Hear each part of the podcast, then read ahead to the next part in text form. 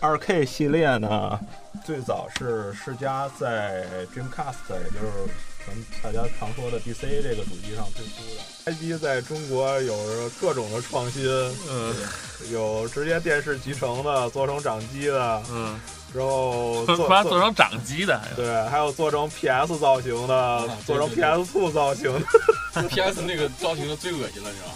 告诉人家本来显示器还是放那个光盘盘的，啪一弄一卡槽， 对，恶心了。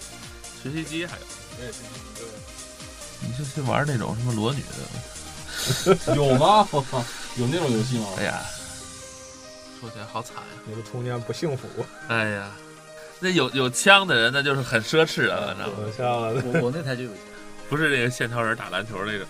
啊，不是这个，是其实那个那个 E.T. 的那个游戏，现在网上也有视频，这看着还不如那个打篮球的那个。 那个热血篮球呢，其实是一个二对二的一个街头篮球的这么一个形式。当时玩儿都是一个玩家专门负责打人， 一个负责投篮儿。 这个 Tecmo 这公司呢，